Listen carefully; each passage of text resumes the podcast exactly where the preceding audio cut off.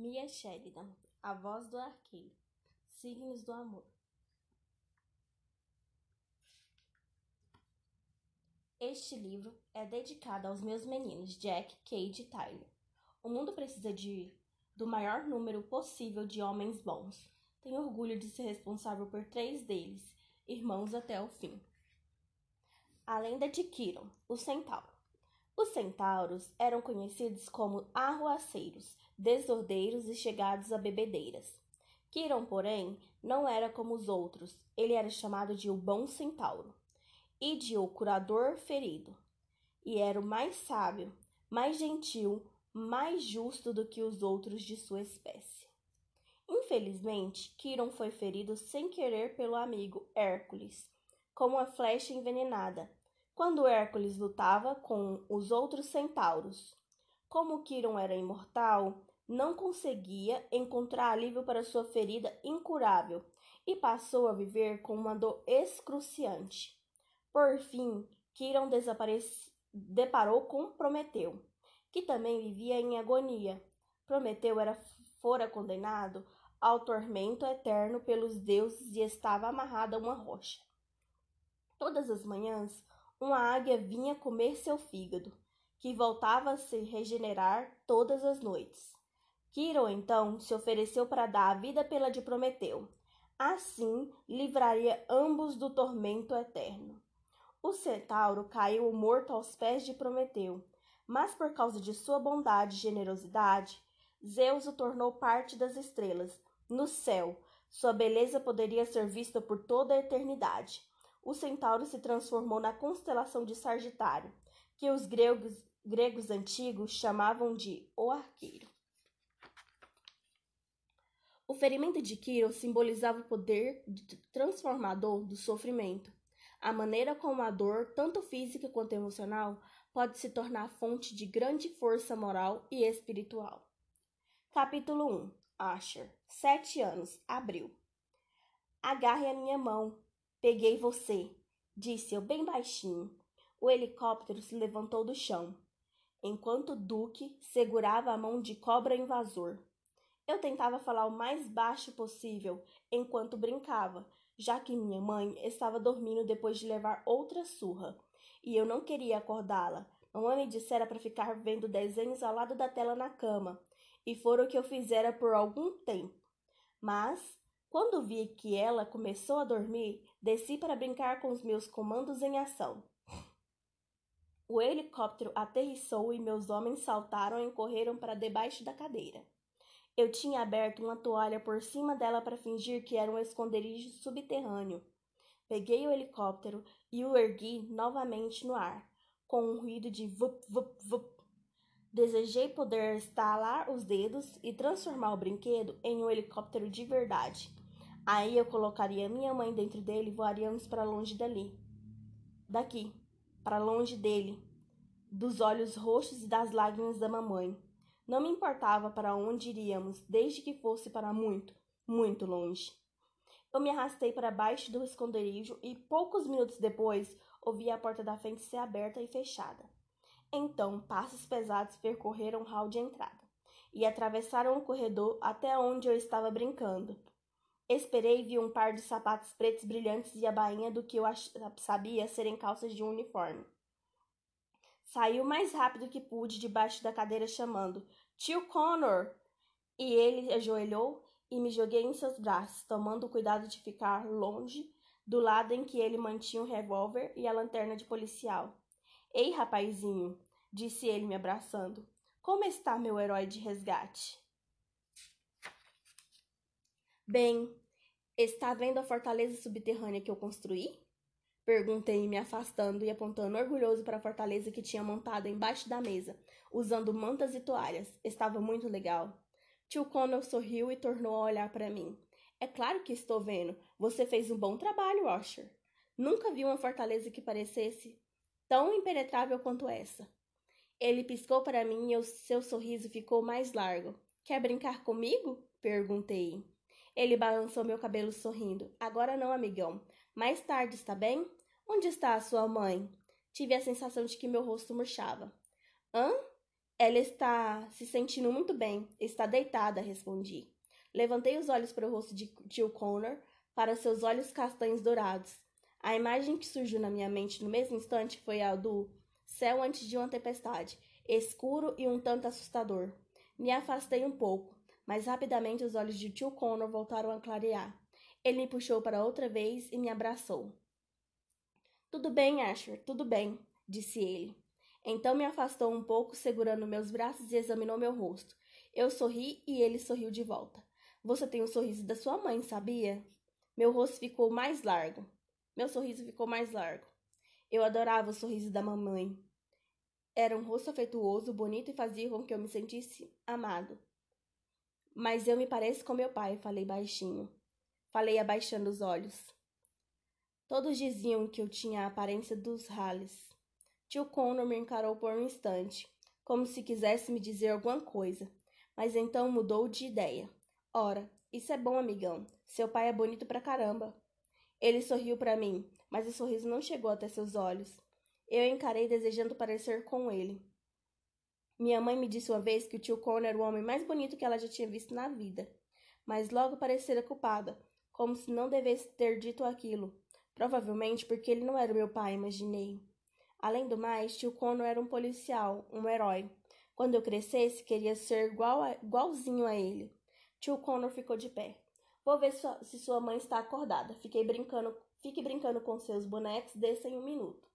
Está certo, amigão? Está certo, senti. Ele bagunçou os meus cabelos outra vez e se afastou na direção da escada. Esperei alguns minutos e eu segui em silêncio. Evitei que todas as tábuas rangiam. Evitei todas as tábuas que rangiam, segurando no corrimão para subir. Eu sabia fazer o silêncio naquela casa. Quando cheguei ao topo da, da escada, fiquei parado diante da porta do quarto da minha mãe. Apenas uma pequena fresta estava aberta, mas era bastante. Estou bem, Connor, de verdade, disse a voz suave da minha mãe. Você não está bem, Alissa? sibilou tio Connor, a voz falhando no final de um jeito que me assustava. Meu Deus, tenho vontade de matá-lo. Estou farto disso, Liz. Estou cansado dessa rotina de Marty. Você pode achar que merece isso, mas Archer não merece, disse ele, cuspindo as últimas três palavras entre os dentes. Daquele jeito que eu já vira antes. Normalmente, quando meu pai estava por perto. Não ouvi nada além do choro baixinho da minha mãe por alguns minutos, até que tio Cono voltou a falar. Dessa vez a voz dele parecia esquisita, sem nenhuma expressão. Você quer saber onde eu estava neste momento? Saí do bar com Pat Nelson. Eles estão fazendo de tudo no trailer dela. Dirigi até lá e consegui ouvir os dois de dentro do carro. Pelo amor de Deus, Connor, a voz da minha mãe saiu engasgada. Você está tentando tornar tudo pior? Não, rugiu ele. E eu dei um pulo. Não, repetiu tio Connor, agora um pouco mais calmo. Estou tentando fazer você enxergar que já basta. Já basta. Se achou que precisava pagar uma penitência, está paga. Não vê isso? Você estava errado ao acreditar que precisava pagar por uma coisa, mas já, já que achou, vamos acertar. Está pago, Liz. Há muito tempo. Agora estamos todos pagando. Você quer saber o que senti quando ouvi os sons que saíam daquele trailer? Tive vontade de entrar lá e arrebentar a cara dele por humilhar você, por desrespeitá-la daquela forma. E o pior de tudo é que eu deveria me sentir feliz com, por ele estar com qualquer outra pessoa que não você. Qualquer outra pessoa que não a mulher que está enraizada no meu coração, que eu não consigo tirar de lá de jeito nenhum. Mas em vez disso, eu me senti enjoado, Liz, porque eu não estava tratando, porque ele não estava tratando bem você. Mesmo sabendo que ele a tratasse bem, isso faria significar que eu poderia tê-lo de novo.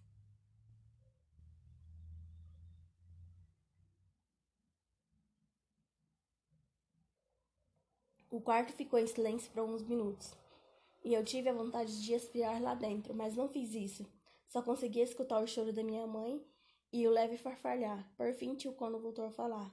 A voz mais tranquila agora, mais gentil. Deixe-me levar para longe daqui, querida. Por favor, Liz. Deixe-me proteger você e acha. A voz dele estava cheia de alguma coisa que eu não sabia o nome. Prendi a respiração. Ele queria nos levar embora. E Tori? Minha mãe chorou baixinho. Tio Connor demorou alguns segundos para responder. Vou dizer a Tori que estou indo embora. Não temos mesmo casamento de verdade há anos. Ela terá que entender. Ela não vai entender, Connor, disse minha mãe, parecendo assustada. Não vai mesmo. Thor vai querer fazer alguma coisa para se vingar de nós. Ela sempre me odiou. Alice, não vamos mais, mais. Não somos mais crianças. Essa não é nenhuma disputa idiota. É a nossa vida. E tem que haver e tem a ver com o fato de eu amar você, de merecermos termos uma vida juntos. Tem a ver comigo, com você e com Asher. E Travis? perguntou ela baixinho. Houve uma pausa. Vou chegar a um acordo com Tori, disse ele. Você não precisa se preocupar com isso. Houve mais um momento de silêncio, então minha mãe falou. Seu emprego, a cidade. Alissa, disse tio Connor. A voz carinhosa. Não me importo com nada disso. Se não tiver você, nada importa. Não sabe disso até hoje? Vou sair do emprego, vender a casa, vender a terra. Vamos ter uma vida, meu amor. Vamos ser felizes longe daqui, longe dessa cidade, em algum outro lugar que possamos chamar de nós. Meu amor, você não quer isso? Me diga que quer. Mas silêncio. Só que dessa vez eu ouvi um barulho, como se eles estivessem se beijando. Eu já ouvira se beijando antes, quando minha mãe não sabia que eu estava espionando como agora. Eu sabia que era errado. Mães não deveriam beijar homens que não fossem seus maridos, mas também sabia que pais não deveriam voltar para casa bêbados o tempo todo e bater nas esposas. E também sabia que mães não deveriam olhar para tios como um olhar suave que minha mãe sempre tinha no rosto quando o tio Connor estava perto. Era tudo muito confuso e eu não sabia o que pensar. Era por isso que eu os espiava, para tentar entender. Por fim, depois do que apareceu muito tempo, minha mãe sussurrou e eu mal consegui ouvir. Está bem, Corno. Leve-nos para longe daqui. Leve-nos para bem longe. Eu, você e Asher. Vamos ser felizes. Eu quero isso. Quero você. Você é o único que eu sempre quis. Liz, Liz, minha Liz. Disse tio Corno, respiração pesada e entrecortada. Eu me afastei e desci novamente as escadas em silêncio, evitando os pontos que rangiam. Capítulo 2 Bri Joguei a mochila sobre o ombro, peguei a pequena caixa de transporte de cães no assento do passageiro ao meu lado e fechei a porta do carro. Fiquei imóvel por um minuto, apenas ouvindo a música das cigarras que ecoavam ao, meu redor, quase abafando o sussurro suave das folhas de árvores farfalhando. O céu era de um azul vivido, e consegui ver de relance o pequeno brilho prateado das águas do lago, além dos chalés à minha frente. Estreitei os olhos na direção de um deles. O único que tinha ainda a plaquinha de janela na frente anunciando aluga-se. Era claramente mais antigo e estava ali um tanto decadente, mas tinha um charme que logo me conquistou. Consegui me imaginar sentada na pequena varanda à noite, observando as árvores ao redor oscilando com a brisa enquanto a lua subia acima do lago, atrás de mim. O aroma dos pinheiros da água, enchendo o ar, sorri. Torcia para que o chalé também tivesse certo charme por dentro ou pelo menos que tivesse limpa. O que acha, Phoebe? Perguntei baixinho. De sua caixinha de transporte, Phoebe pareceu satisfeita. Sim, também acho, falei. Um sedã antigo parou perto do meu Fusca e um senhor calvo desceu do carro e veio caminhando na minha direção. Billy Prescott? Eu mesma. Eu me adiantei alguns passos e apertei a mão dele. Obrigada por vir tão rápido, Sr. Koenig. Por favor, me chame de Jorge, disse ele sorrindo para mim, indo em direção ao chalé. Nós dois estávamos poeira e agulhas de pinheiro seca a cada passo. Não foi incômodo nenhum. Estou aposentando agora e não tenho compromisso. Subimos os três degraus de madeira que levavam à pequena varanda. Jorge olhou um molho de chaves no bolso e começou a procurar uma delas. Aqui vamos nós, anunciou ele, enquanto enfiava a chave na fechadura e abria a porta da frente. O cheiro de poeira e um leve aroma de mofo me receberam enquanto entrávamos, e eu olhava ao redor. Minha mulher vem aqui sempre que pode e faz uma limpeza básica, mas como você pode ver, o lugar precisa de uma boa faxina. Norman não consegue mais fazer as coisas tão bem quanto antes, por causa da artrite no quadril. E tudo mais. O chalé esteve vazio durante todo o verão. Está ótimo, afirmei.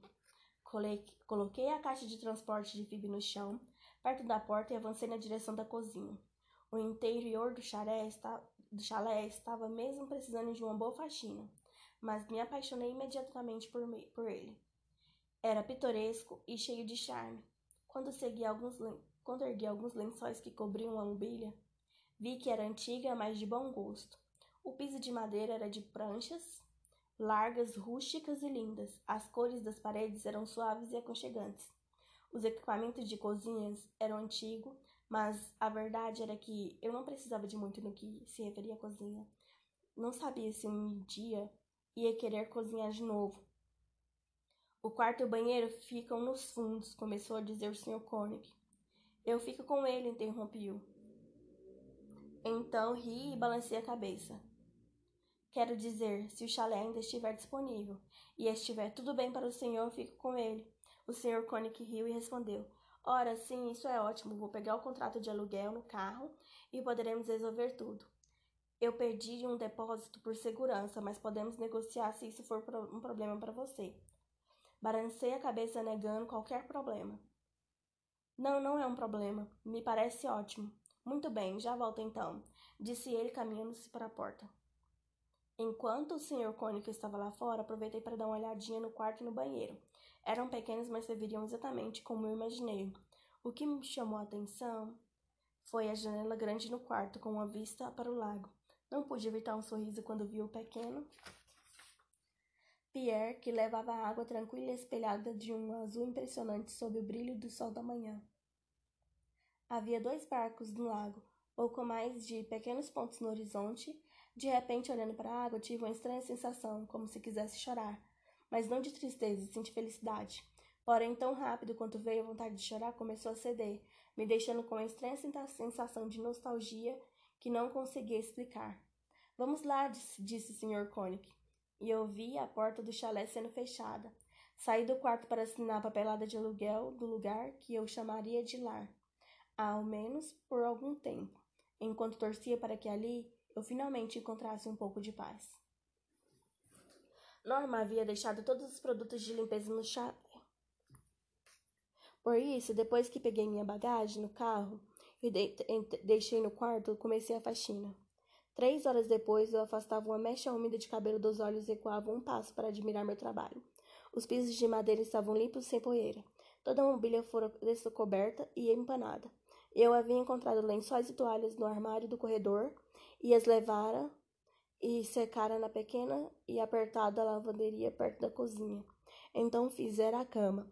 A cozinha e o banheiro foram esfregando, esfregados e desinfetados, e abri todas as janelas para deixar entrar a brisa quente de verão que tinha que vinha do lago. Eu não iria ficar muito tempo por ali, mas por hora estava satisfeita. Peguei os poucos artigos de toalete que colocara na mala e arrumei no armário de banheiro. Então tomei um banho frio de demorado, limpando todo o corpo de horas de faxina e de viagem.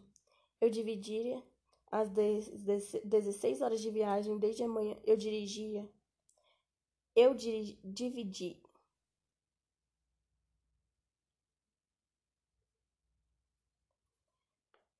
Eu dividira as 16 horas de viagem desde a minha cidade natal, Cincinnati, em Ohio, Ohio, em dois turnos de oito horas e havia passado a noite em um pequeno motel da, na beira da estrada. De gira ao longo da noite seguinte para chegar ali pela manhã. Havia parado em uma pequena cafeteria com acesso à internet na véspera, em Nova York, procurado por anúncios online de propriedades para alugar na cidade para onde eu estava indo. A cidade no Maine que eu escolhera era um destino turístico popular, por isso o mais próximo que consegui dela foi do outro lado do lago, nessa cidadezinha chamada Pelion. Depois de me secar, vesti um short limpo e uma camiseta e peguei o celular para ligar para minha melhor amiga, Natalie. Ela me telefonara várias vezes, desde que eu lhe mandara uma mensagem de texto avisando que estava partindo. E eu não só responder às ligações da mensagem de texto, devia a Nath uma ligação de verdade. Brie Atendeu Natalie com um som de conversa em voz alta no fundo. Oi, Nath. Está podendo falar? Espere um pouco que eu vou lá para fora. Ela cobriu o bocal com a mão e disse alguma coisa a alguém, então voltou à linha. Sim, estou podendo falar. Estava louca por notícias suas. Aliás, estou almoçando com minha mãe e com minha tia. Elas podem esperar alguns minutos. Eu estava preocupada, resmungou ela. em um tom levemente acusatório. Suspirei e respondi: Eu sei, me desculpe, estou no Maine. Eu tinha dito a Natalie por onde estava indo. Bri, você simplesmente desapareceu. Santo Deus, pelo menos levou a bagagem? Umas poucas coisas, o suficiente, Natalie bufou. Está certo. E quando vou voltar para casa? Não sei. Acho que vou ficar aqui por, por algum tempo. De qualquer modo, Nath, não falei nada, mas estou com pouco dinheiro. Acabei de gastar uma boa grana como depósito do aluguel. Preciso de um emprego ao menos por alguns meses para ganhar o suficiente para a viagem de volta para casa e me sustentar por algum tempo depois que eu voltar. Nath ficou em silêncio por alguns instantes. Não sabia que a vida estava tão ruim assim. Mas, Bri, querida, você tem um diploma universitário. Volte para casa e use esse diploma. Você não precisa viver como uma espécie de nome de uma cidade em que não, tem, não conhece ninguém. Já estou com saudade de você. Avery Jordan também. Deixe que seus amigos ajudem você a retomar sua vida. Nós a amamos por lhe mandar algo, Posso lhe mandar algum dinheiro? Se isso, vou trazê-la de volta para casa mais rápido. Não, não, Natalie. Estou falando sério. Eu preciso desse tempo. Está bem? Eu sei que você me ama, falei baixinho. Também amo você. Mas preciso fazer isso. Ela voltou a fazer uma pausa. Foi por causa de Jordan? Mordi o lábio alguns segundos antes de responder. Não, não só por causa dele, quero dizer, talvez tenha sido uma última gota, mas não. Não estou fugindo de Jordan. Ele só foi um empurrão de que eu precisava, entende? Tudo acabou ficando demais para mim. Ah, querida, todos temos um limite. Fiquei quieta por isso, ela suspirou e disse. E então, a viagem meio esquisita e súbita já está ajudando? Ouvi um sorriso na voz de Natalie ri baixinho. De certa maneira, talvez. De outra, ainda não. Então eles ainda não foram embora? Perguntou Natalie baixinho. Não, Nath, ainda não. Me sinto bem aqui. De verdade, garanti, tentando parecer animada. Nath mais uma vez não respondeu de imediato. Querida, não acho que tenha a ver com o lugar. Não é isso que estou dizendo, só acho que aqui parece um bom lugar para ficar e me afastar de tudo por um tempo. Ah, você precisa desligar, sua mãe e sua tia estão esperando.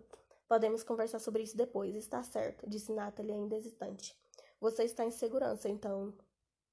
De... Esperei um pouco antes de responder. Nunca me senti inteiramente segura. Será que me sentiria algum dia? Sim, e aqui é lindo. Encontrei um chalé bem à beira do lago. Olhei para trás de mim, para a janela atrás de mim, assimilando novamente a linda vista do lago. Posso visitá-la? perguntou Natalie. Espere até eu me acomodar primeiro, talvez antes de eu voltar para casa. Então está combinado. Sinto muito sua falta. Também sinto sua falta. Ligo de novo em breve, tá bem? Está bem. Tchau, querida. Tchau, Nath.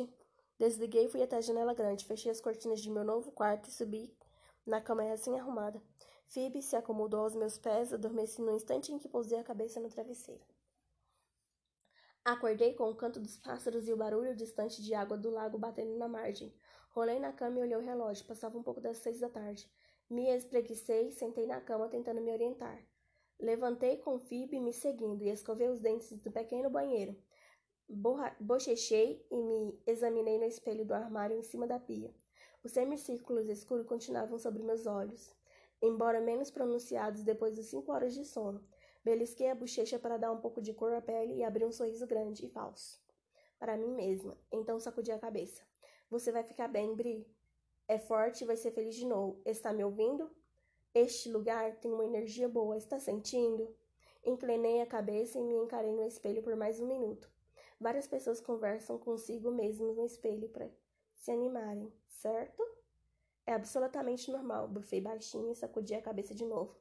Lavei o rosto e prendi rapidamente meus longos cabelos castanhos claros em um coque bagunçado na nuca. Fui até a cozinha abri o congelador onde eu guardava as refeições congeladas que trouxera na caixa térmica. Eu não havia trazido muita comida, apenas o que estava na geladeira da casa algumas refeições para aquecer nos micro-ondas, leite, manteiga de amendoim, pão e algumas frutas. E o meio saco de ração canina para a Phoebe. Mas daria, algum, alguns, mas daria para alguns dias, antes que eu tivesse que descobrir onde ficava o mercado local. Coloquei uma massa pronta para congelar no micro-ondas, me sentei na bancada da cozinha e comi um garfo, com um garfo de plástico.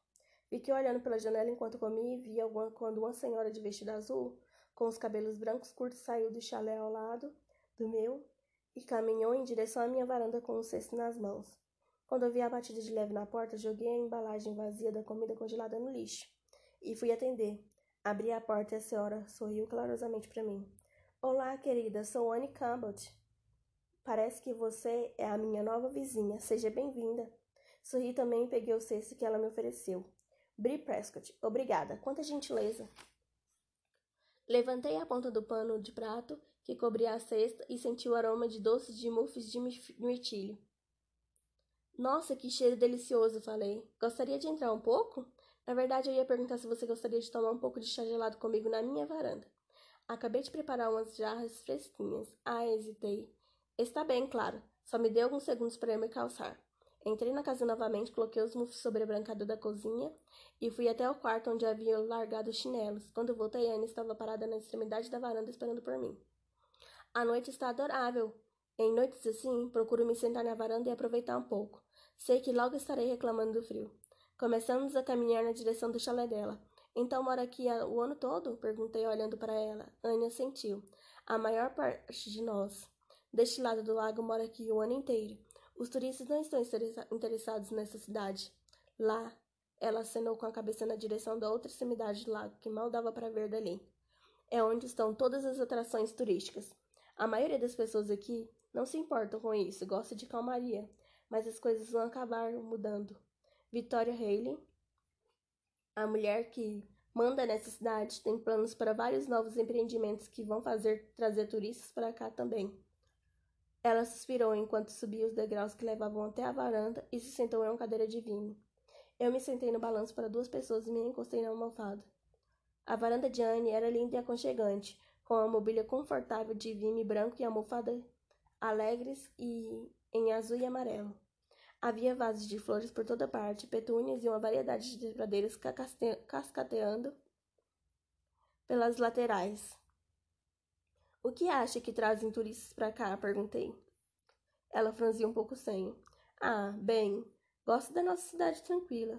Eu diria para deixá-los lá onde estão. Ainda somos um lugar de passagem, o que é bem bastante, o que é bom bastante para mim. Além do mais, gosto de descer, descer ar de cidade pequena. Ao que parece, vão construir condomínios por aqui, portanto não haverá mais chalés na beira do lago.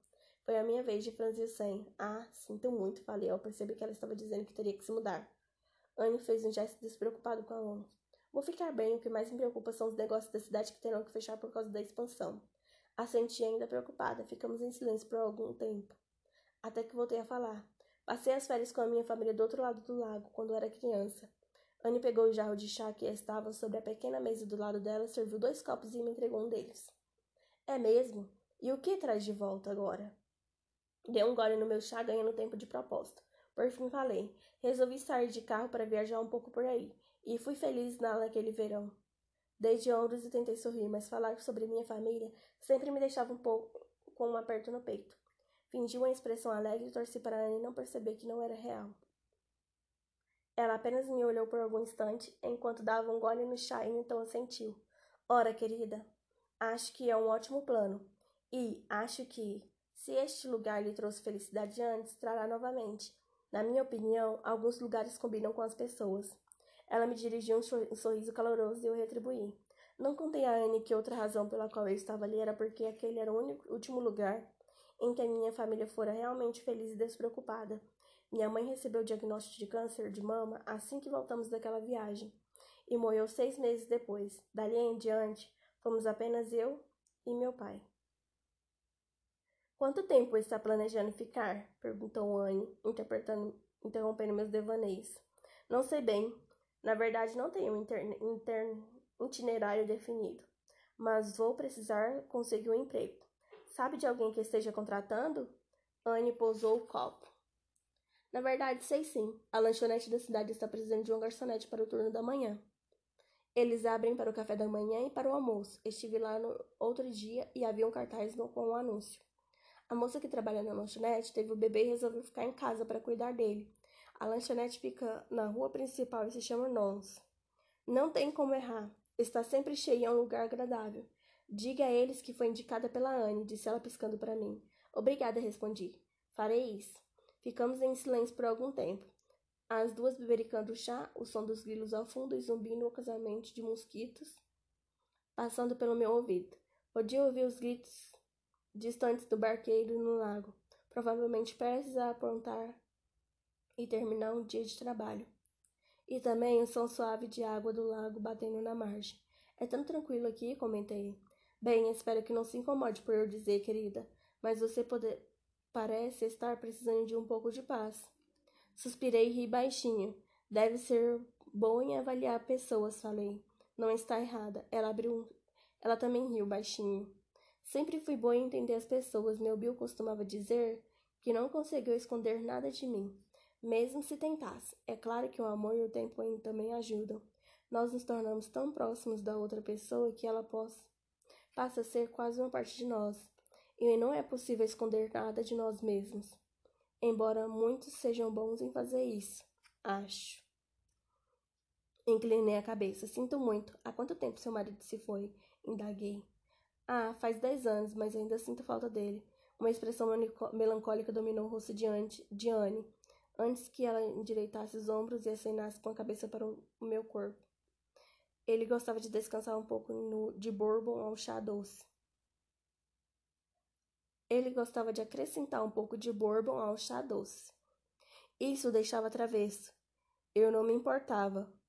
É claro, não tomava mais do que um minuto ou dois do meu tempo e o fazia sorrir. Eu acabara de tomar um gole do chá e tive que levantar, levar a mão na boca para não cuspir tudo. Depois que engoli o chá, finalmente soltei a gargalhada que estava presa e Anne sorriu para mim. Assenti depois de um tempo.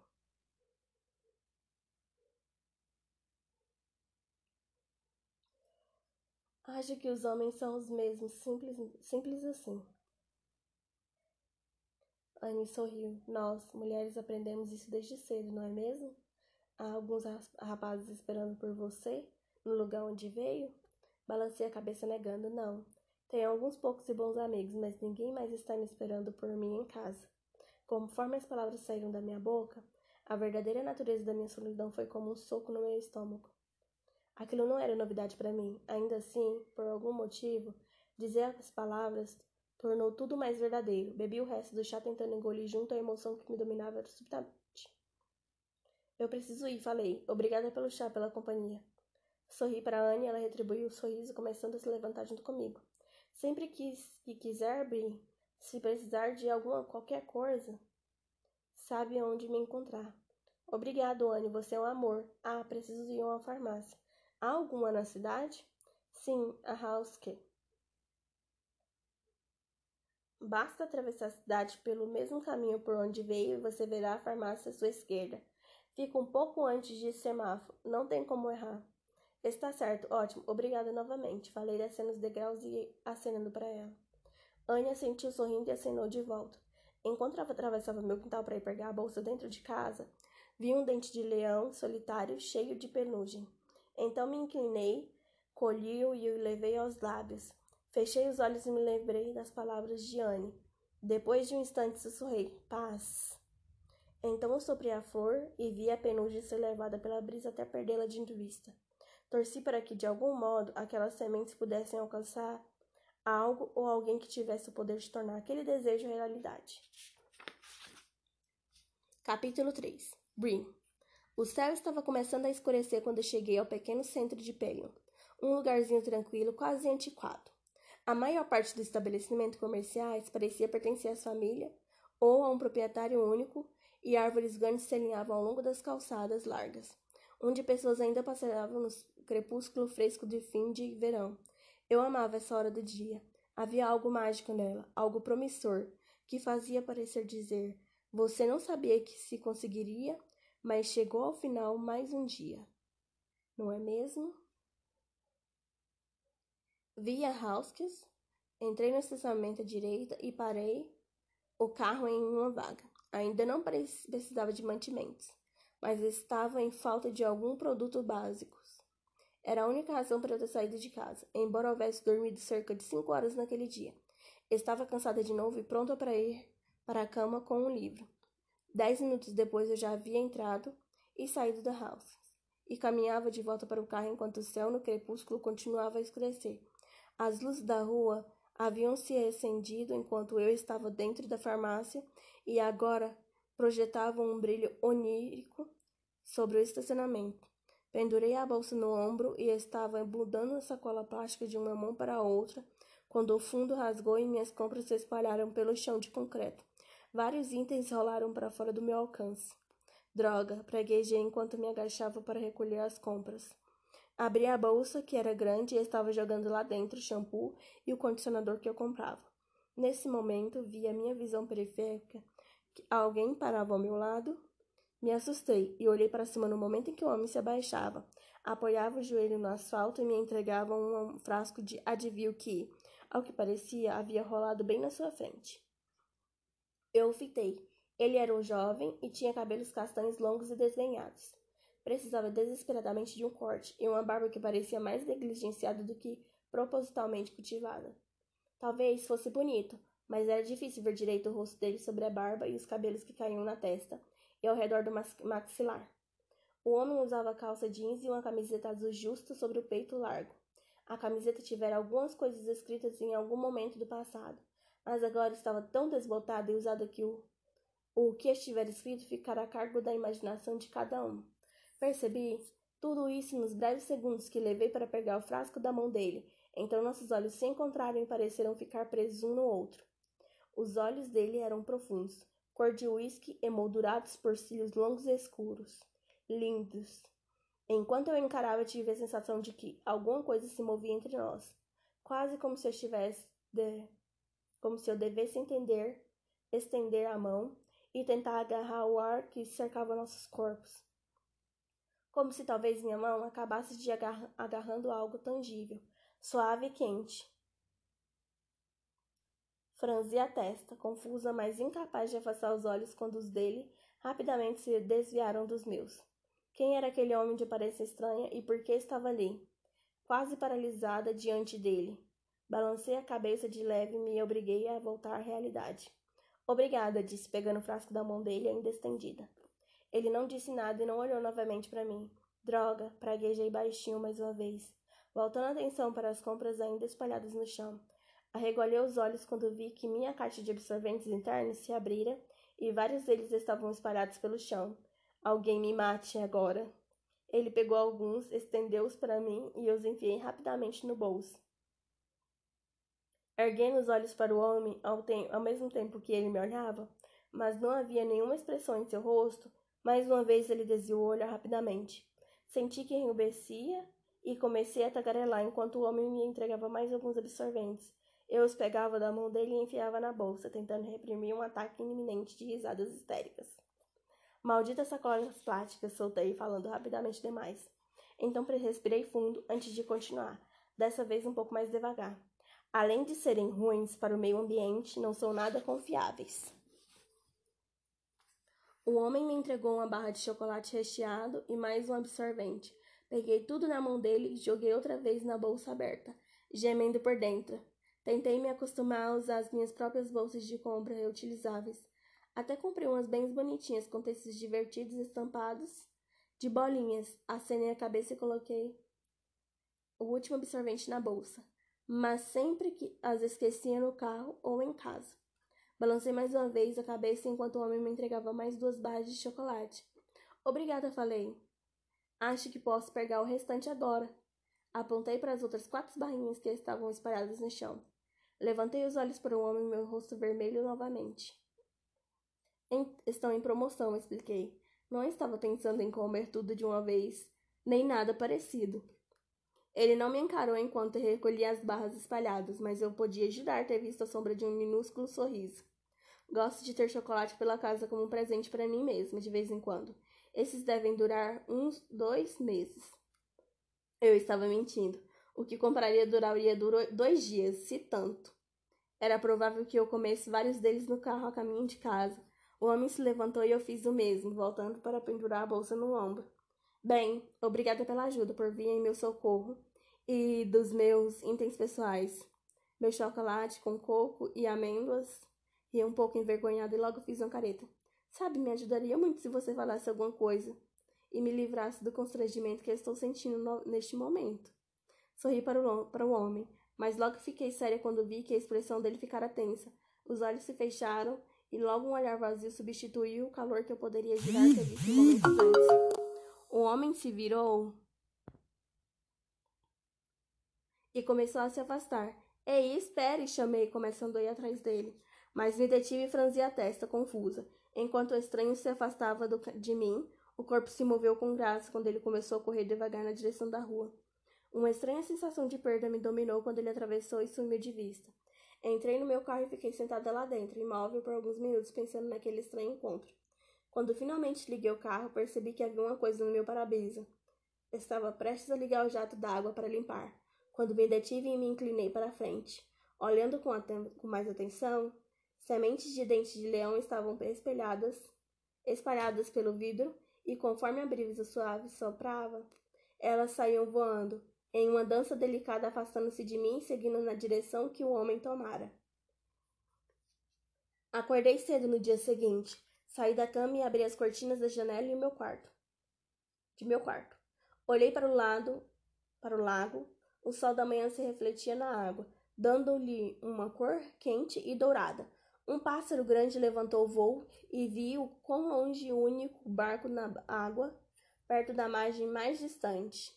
Sim, eu poderia me acostumar a isso.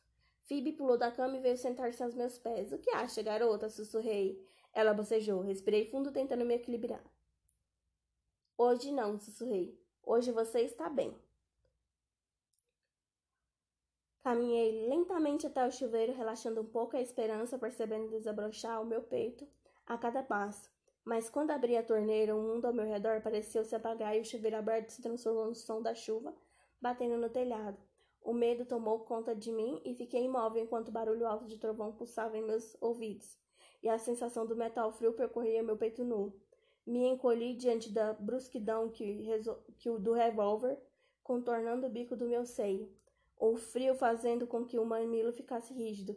Enquanto a lágrima escorria pelo meu rosto, minha cabeça parecia escura, ocupada pelo barulho agudo do freio de um trem arranhado arranhando os trilhos de metal. Ah, meu Deus, ah, meu Deus! Prendi a respiração, só esperando que o revólver disparasse. O terror gerado pelo, pelo gelado percorrendo minhas veias. Tentei pensar no meu pai que jazia sobre o próprio sangue no quarto, mais à frente, mas o meu medo era tão intenso que eu não conseguia me concentrar em mais nada. Comecei a tremer incontrolavelmente, a chuva continuava a cair contra o. A porta do carro batendo do lado de fora me trouxe de volta. Ao momento presente, eu estava parada diante do chuveiro aberto, a água expulsando no chão, no ponto em que a cortina estava aberta. Senti o vômito subir pela garganta e só tive tempo de me virar para o vaso. Fiquei sentada no chão, ofegando e tremendo por vários minutos, tentando recuperar o domínio sobre o meu corpo. As lágrimas ameaçavam escorrer, mas eu não permitiria. Fechei os olhos com forte, com força e comecei uma contagem decrescente a partir de cem. Quando cheguei a um, respirei fundo novamente e fiquei de pé. Cambaleante, peguei uma toalha para, para colocar no chão, a fim de secar a poça de água que não parava de aumentar.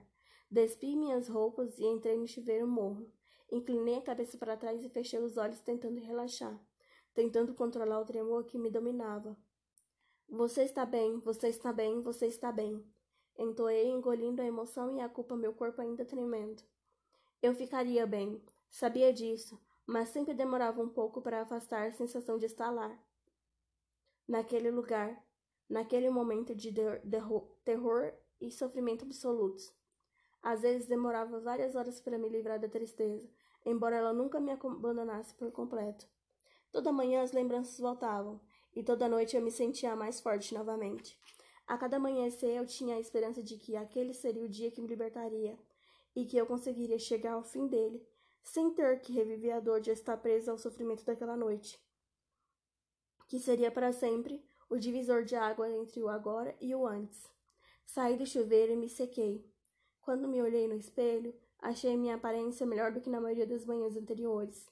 Apesar dos flashbacks ainda, estarem, terem, ainda não terem me abandonado, eu havia dormido bem, o que não aconteceu com, com frequência nos últimos seis meses, e experimentava uma satisfação que atribuía ao lago que eu via pela janela. O que poderia ser mais tranquilo do que o som da água batendo delicadamente na areia da margem? Com certeza, parte daquela paz se entra, entranharia na minha alma, ou no mínimo me ajudaria a ter noites de sono de que eu tanto precisava. Voltei para o meu quarto e peguei o short caqui e uma blusa preta de manga japonesa. Eu estava planejando em a lanchonete que Anne havia mencionado e queria parecer apresentável. Já queria me candidatar à vaga. Que eu torcia para que ainda estivesse disponível, eu estava ficando sem dinheiro e precisava de um emprego o mais rápido possível. Sequei os cabelos, deixei-os soltos e apliquei o mínimo de maquiagem. Então calcei minhas sandálias pretas e saí da casa para receber o ar quente da manhã, que acariciou minha pele enquanto eu trancava o chalé. Dez minutos depois, espionava diante de nós. Parecia uma classe lanchonete da cidade pequena. Olhei pela grande janela de vidro e vi que no lugar estava razoavelmente cheio e às oito da manhã de uma segunda-feira. O anúncio de contrato ainda estava colado na janela. Ótimo. Abri a porta e fui recepcionada pelos aromas de café e bacon e pelo som das conversas e risadas baixas vindas do reservado, reservados e das mesas. Fui até o balcão e me sentei perto de duas moças usando shorts jeans e camisetas justas. Óbvio que faziam parte das pessoas que para, paravam ali para tomar café da manhã, antes de ir para o trabalho. Quando me sentei em um banco sobre o branco giratório, coberto de vinil vermelho, a mulher mais perto de mim me olhou com... e sorriu. Bom dia, falei sorrindo também. Bom dia, disse ela. Peguei o cardápio à minha frente e a garçonete, uma mulher mais velha com cabelos curtos e grisalhos, que estava parada diante da janela cozinha... da cozinha, olhou para mim sobre o ombro e disse: Já vou atendê-la, meu bem.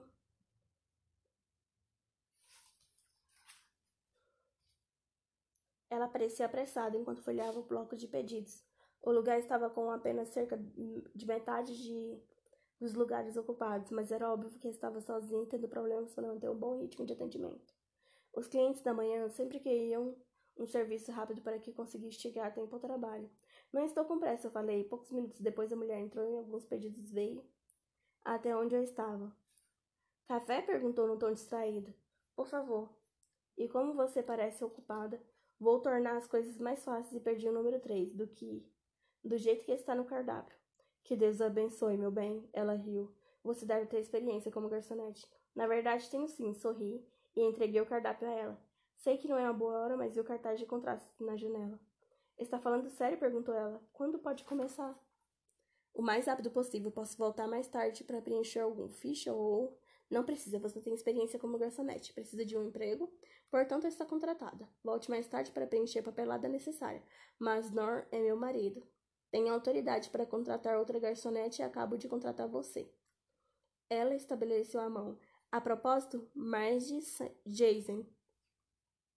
Marge Jason. Sorri para ela. Brie Prescott. Muito obrigada, respondi. E você acaba de tornar a minha manhã melhor disse ela enquanto percorria o balcão para encher novamente algumas xícaras de café. Bem naquela, bem aquela fora a entrevista de emprego mais rápida que eu já tivera. É nova na cidade? perguntou a moça que estava perto de mim. Eu me virei para ela sorrindo. Na verdade, me mudei para cá ontem.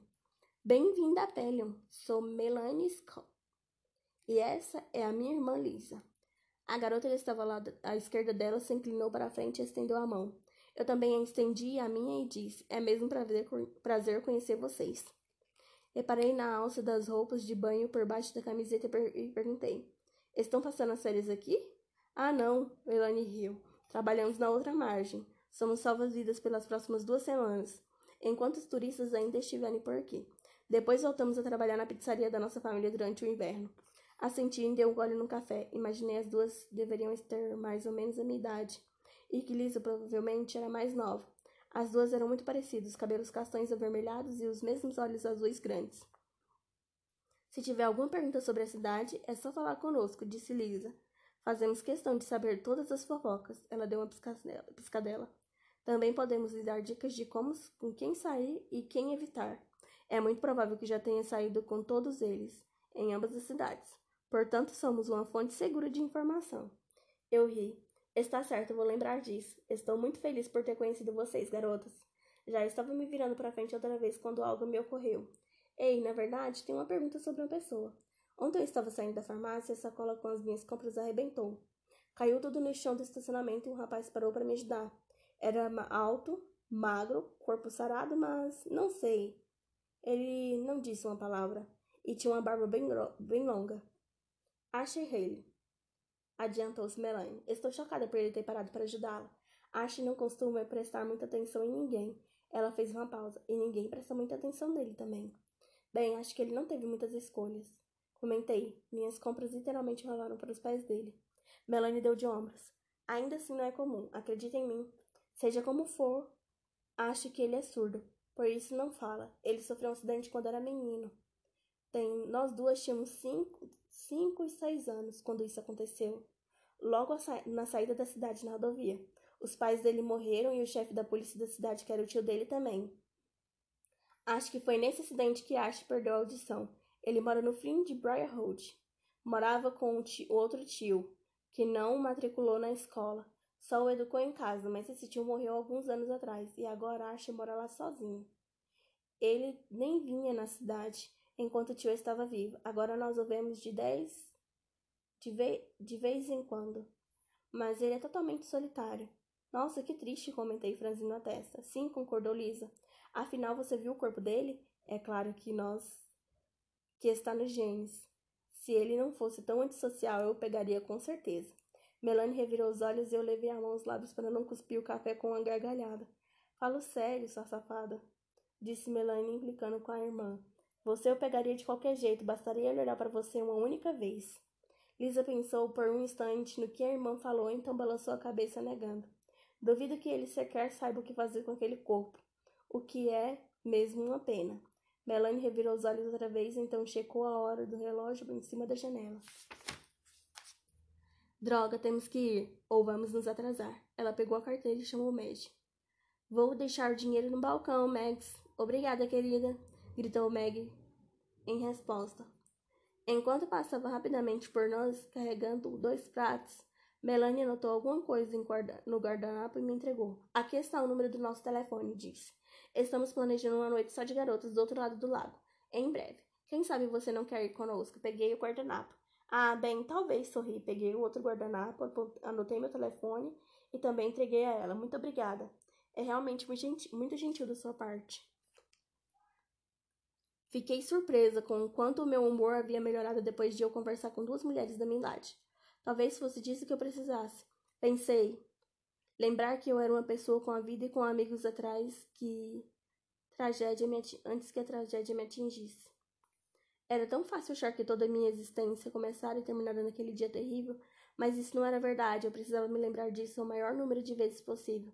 É claro que meus amigos de Cincinnati haviam tentado me fazer sair algumas vezes nos meses que se seguiram a morte do meu pai, mas eu não tivera a menor disposição. Talvez sair com pessoas que não sabiam minha tragédia fosse melhor. Afinal, não era o objetivo dessa viagem uma fuga temporária? A esperança de um lugar novo curasse a minha alma? Então eu teria forças para encarar minha vida novamente. Lisa e Melanie saíram apressadas, acenando e cumprimentando outras pessoas que estavam no restaurante. Depois de um instante, Meg colocou, Meg colocou um prato diante de mim. Enquanto comia, eu pensava que naquelas garotas que me, haviam me contado sobre o que o cara chamado Archie. Agora tudo fazia sentido, ele era surdo. Me perguntei por que isso não havia me ocorrido. Fora por isso que ele não havia levara nada? Obviamente consegui ler seus, meus lábios. E eu o ofendera terrivelmente ao comentar sobre ele não dizer nada. Fora por isso que a expressão dele se fechar e ele se afastara daquele jeito, me encolhi por dentro. Fantástico, Brie, disse baixinho para mim mesmo enquanto mordia a torrada. Assumi o compromisso comigo mesmo de me desculpar na próxima vez que o visse. Imaginei que se lembraria, saberia a língua de sinais. Diria a ele que eu sabia caso ele quisesse conversar comigo. E sabia bem, meu pai era surdo. Havia algo em Ash Harley que me intrigava, algo que eu não conseguia compreender e ia além do fato de que ele não conseguia ouvir eu falar e de eu estar familiarizada, familiarizada com a condição em particular. Pensei a respeito por algum tempo, mas não consegui chegar a nenhuma conclusão. Terminei meu café da manhã e acenei. E Meg acenou me dispensando quando perdi a conta. Os empregados da casa comem de graça, disse ela, voltando a encher a xícara na minha frente de café. Volte a qualquer momento depois de duas para preencher a papelada. Está certo, falei. Até mais tarde. Deixei uma gorjeta sobre o balcão e segui em direção à porta. Nada mal, pensei. Essa cidade estava, havia apenas um dia e já tinha uma casa, um emprego, uma, uma espécie de amiga em Anne, minha vizinha e talvez também Melanie e Lisa. Meus passos tinham outra energia quando me encaminhei para o carro.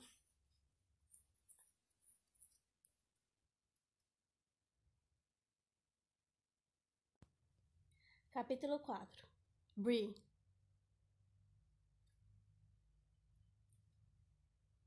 Comecei a trabalhar na NOR, bem cedo no dia seguinte. O próprio não trabalhava na cozinha. Ele era emburrado e rabugento. E não era de muita conversa, mas vi os olhares que lançava de vez em quando para Meg. E que só poderiam ser descritos como de adoração. Desconfiava que ele era um coração mole. Nor não me assustava.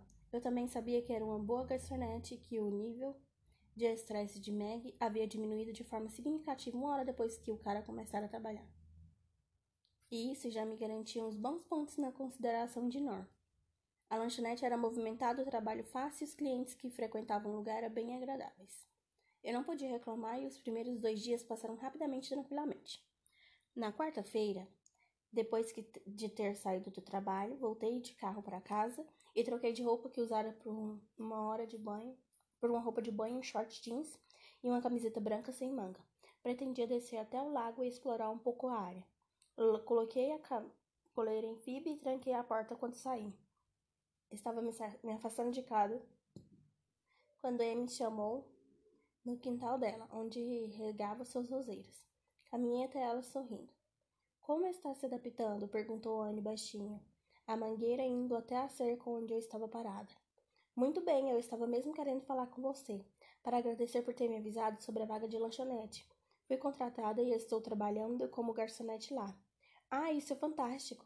A Meg é ótima, não deixe nós estar você. Ele é o tipo que ladra, mas não morde. Já notei, já notei isso, disse para ela. Não, não está sendo ótimo. Vou descer um pouco a estrada e ver como está o lago. Ah, ótimo.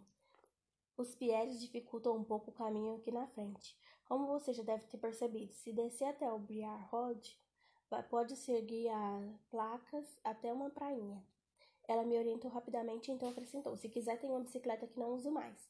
Com minha artrite, eu não consigo mais segurar o guidão com segurança, mas ela está praticamente nova e tem até uma cestinha para o seu cão. Ela abaixou os olhos para a cadelinha. Oi, como é seu nome? Anne sorriu para Phoebe, que arfou feliz e dançou um pouco à nossa volta. Diga oi, Phoebe. Eu sorri. Ah, você é uma menina muito fofa, disse Anne, inclinando-se um pouco para deixar Phoebe lamber sua mão. Então endireitou o corpo e falou: A bicicleta está um, em um quartinho. Gostaria de dar uma olhada nela? Eu hesitei. Tem certeza? Porque eu adoraria poder descer até o lago de bicicleta em vez de ter que pegar o carro. Sim, sim. Ela acenou para que eu a acompanhasse e começou a caminhar em direção à casa. Adoraria, adoraria ver a bicicleta sendo usada. Eu costumava colher mirtilhos por esse caminho que você vai tomar. Eles crescem descontroladamente por lá. Leve umas sacolas e pode trazê-los na cesta de bicicleta quando voltar. Você gosta de cozinhar? De cozinha? Fazer doces? Bem, comentei enquanto, segui... enquanto seguia até o chalé. Eu gostava, mas não faça isso há algum tempo. Annie me olhou. Ora, talvez os mitilhos a inspirem a o avental novamente. Ela sorriu e abriu a porta para um cômodo principal. O chalé de Anne era decorado de modo informal, com mobílias bastante usadas, cobertas com mantas Muitos enfeites e fotos emolduradas. O cheiro de folhas de eucalipto secos paravam ao ar. A sensação era de conforto e bem-estar imediatos. Aqui está ela, disse Anne, rolando uma bicicleta para fora do quarto, em que entrara segundos antes. Não pude deixar de sorrir. Era uma daquelas bicicletas antigas com a cesta grande na frente. Ai, meu Deus, é maravilhosa. Tenho certeza de que você pode me emprestar? Nada me faria mais feliz, querida. Na verdade, se for útil para você, fique com ela. Sorri e saí com a bicicleta para a varanda. Muito obrigada, você está sendo tão gentil. Eu, muito obrigada. Ela saiu atrás de mim e me ajudou a descer os degraus. O prazer foi meu. Fico feliz por saber que alguém está aproveitando a bicicleta. Sorri de novo. admirando-a quando algo me ocorreu.